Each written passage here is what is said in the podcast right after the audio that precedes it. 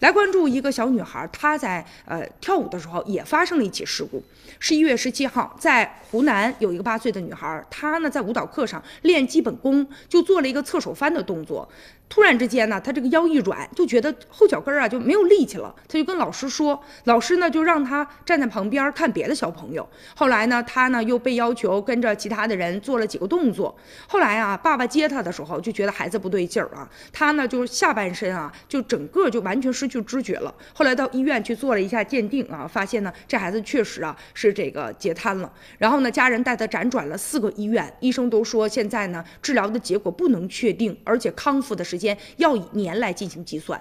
目前这孩子生活不能自理，所以需要找到一个最好的解决的治疗的方案。不过呢，这个培训机构的老师说了，上课的流程都是按照规定来办的，这个动作呢也都是啊这个普通的教学的动作，没有超过小孩的范围。而且说班上有那么多孩子，大家都做了一样的动作，如果说啊家长要有异议的话，那可以到法院啊。